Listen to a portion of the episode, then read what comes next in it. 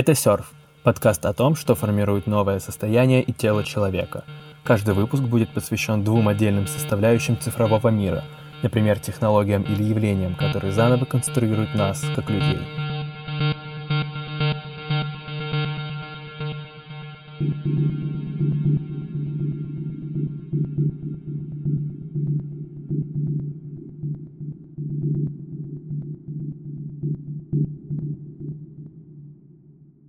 Практически классикой нынешней постгуманистической эры является конфликт между технологиями и человеческим телом. По сути, это воплощение уже ставшей привычной дихотомии реального и виртуального. Но если она и была когда-то актуальна, то современное состояние культуры стирает любую границу между этими явлениями. Жизнь большинства людей связано и даже основано на взаимодействии с объектами новых медиа, алгоритмами, протоколами передачи данных, интерфейсами и физическими устройствами, которые предоставляют к ним доступ. А очень быстрые изменения в цифровой сфере в конечном счете повлияли на наше собственное телесное уже поведение.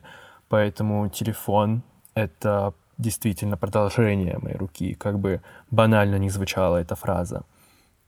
Поэтому для меня к настоящему моменту скольжение моих пальцев по гладкому стеклу дисплея моего телефона кажется таким же естественным жестом, как касание моего собственного носа.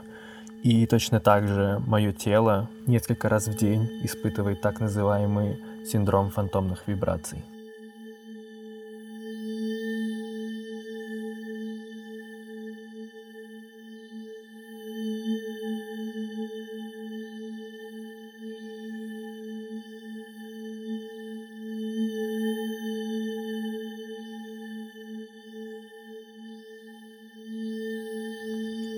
Я чувствую, что телефон в моем кармане вибрирует, потому что на него пришло сообщение.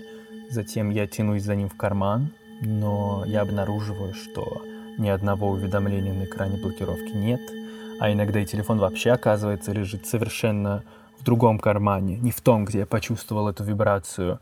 Я, возможно, и вы, не один, испытываю это ощущение. Разные исследования называют отличающиеся, но одинаково впечатляющие числа.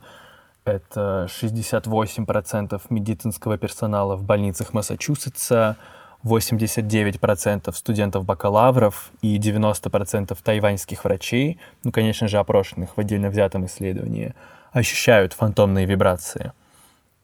В медиа и немногочисленных исследованиях, которые посвящены этому вопросу, встречаются противоречия по поводу термина, который способен описывать скажем так, вымышленные вибрации мобильного устройства.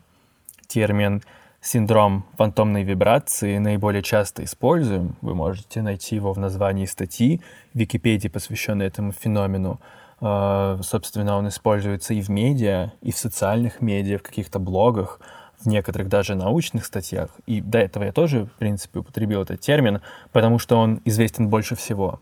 Однако синдром фантомной вибрации на самом деле не синдром, потому что факт наличия фантомных вибраций не говорит о наличии того или иного заболевания или отклонения, поэтому употреблять словосочетание «фантомная вибрация» кажется более верным для этого феномена. В разных статьях фантомные вибрации классифицируются как ощущение или восприятие. В некоторых статьях эти два слова используются как равнозначные. Но несмотря на то, что существуют ощущения, которые являются причиной фантомных вибраций, сам термин «ощущение» к этому феномену нельзя применить из его фантомности, попросту потому, что мы на самом деле не ощущаем вибрацию. Но уместно определить фантомные вибрации как восприятие. восприятие будет включать в себя интерпретацию внешних сенсорных стимуляций, а в случае с фантомными вибрациями постоянно повторяющееся воздействие реальных вибраций ведет к заучиванию этого восприятия.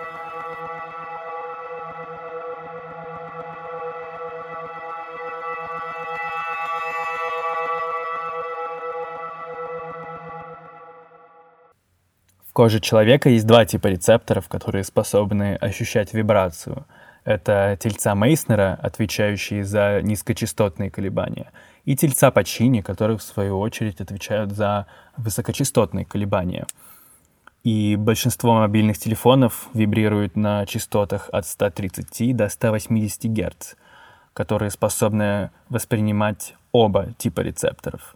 Поэтому считается, что когда наша одежда трется о нашу кожу, она вызывает активность тех же самых рецепторов. И эта активность очень похожа на ту, которую вызывает вибрирующий телефон, что порождает заученную ассоциацию, и нам кажется, что телефон в нашем кармане вибрирует, даже когда его там нет. Нейрофизиологический подход к фантомным вибрациям представляет этот феномен как доказательство и показатель пластичности мозга. В конкретном случае это способность формировать определенные схемы для интерпретации сенсорных стимуляций. То есть, э, почувствовав трение одежды на нашу кожу, мозг воспринимает этот внешний сигнал как вибрацию телефона.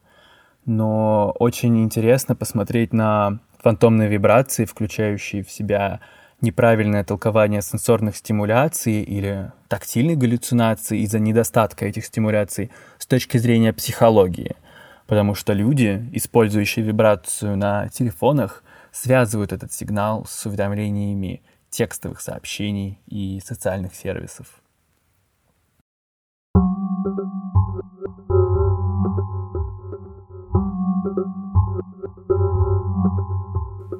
Так что, если нам хочется выявить причины фантомной вибрации, можно обратиться к нескольким психологическим научным работам и исследованиям, которые в конечном счете называют Text Message Dependency или TMD, или зависимость от текстовых сообщений главной причиной этого феномена.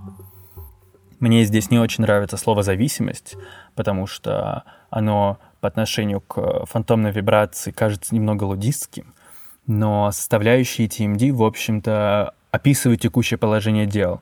А, во-первых, TMD характеризуется чрезмерным использованием социальных медиа, во-вторых, эмоциональной привязанностью, и в-третьих, необходимостью поддерживать отношения. Считается, что невротичные люди склонны к TMD, потому что им присущ преувеличенный страх отторжения, особенно если они не уверены в прочности и достоверности средства коммуникации, которые они используют. А в данном и большинстве случаев общение происходит через мессенджеры и социальные сервисы, использующие пуш-уведомления, которые сопровождаются звуком и вибрацией, ощущаемой нашим телом. И вообще, если отбросить особенности э, функционирования цифровых устройств, в нашем взаимодействии с ними есть множество удивительных и превосходных вещей – вроде постоянно повторяющегося жеста скольжения пальца по экрану, будь то лента социальной сети, просмотр фотографий или поиск партнера в дейтинг-приложении.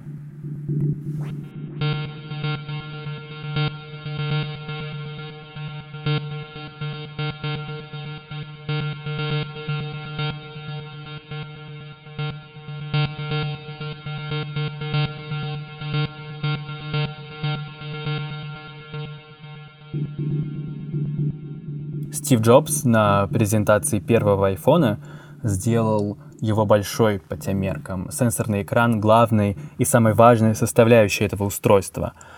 Конечно, сенсорные экраны использовались и до этого, но обычно интерфейсы были сделаны таким образом, что комфортно взаимодействовать с ними можно было только с помощью еще одного устройства — стилуса. В новом устройстве от Apple, показанном в 2007 году, контакт и взаимодействие с устройством и его интерфейсом осуществлялся напрямую с помощью пальца. и начать взаимодействие с ним предполагалось с помощью простого жеста, свайпа. С помощью него можно было сдвинуть знаменитый слайдер Slide to Unlock и разблокировать телефон. Благодаря появлению первого айфона цифровые устройства, особенно портативные, сделали жесты скольжения и нажатия пальца по экрану базовыми для взаимодействия с ними. Свайп является быстрым, простым и коротким жестом. А спустя некоторое время этот жест стал понятным для многих людей, которым больше не нужно адаптироваться к новым устройствам и интерфейсам. Мы, наоборот, уже ожидаем применить усвоенные нами жесты свайпа, увеличение или уменьшение изображения с помощью двух пальцев, то есть pinch to zoom и так далее.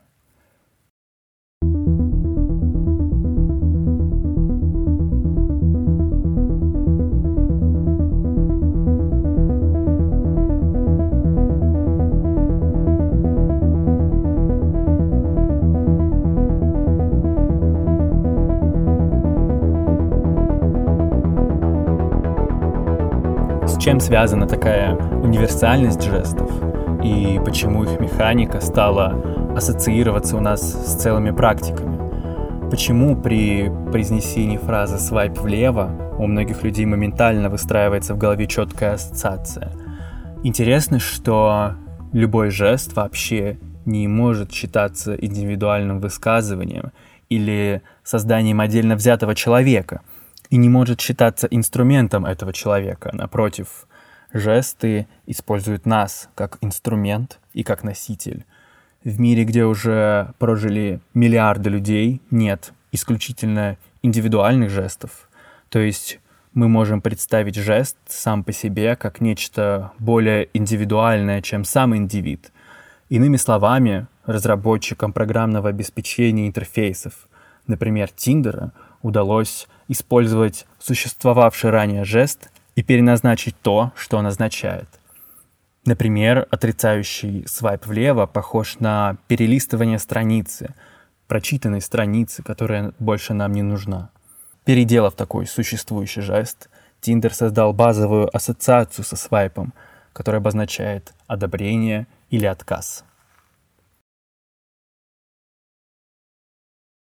Простота жеста, его естественность обесценивает получаемый опыт, из-за чего свайп-логика Тиндера характеризует его как нечто фрагментированное, непостоянное, легкомысленное и таким образом обесценивает возможность получить опыт действительной близости внутри него – в то же время именно простота и естественность свайпов стала причиной популярности механики, которую впервые применил Tinder, а затем апроприировали другие социальные сервисы. Они используют один из базовых элементов user experience сенсорных дисплеев – жест скольжения пальца по экрану. Его прозрачность, естественность, простота делает его натуральным для человека, и сам жест становится в итоге способом мышления.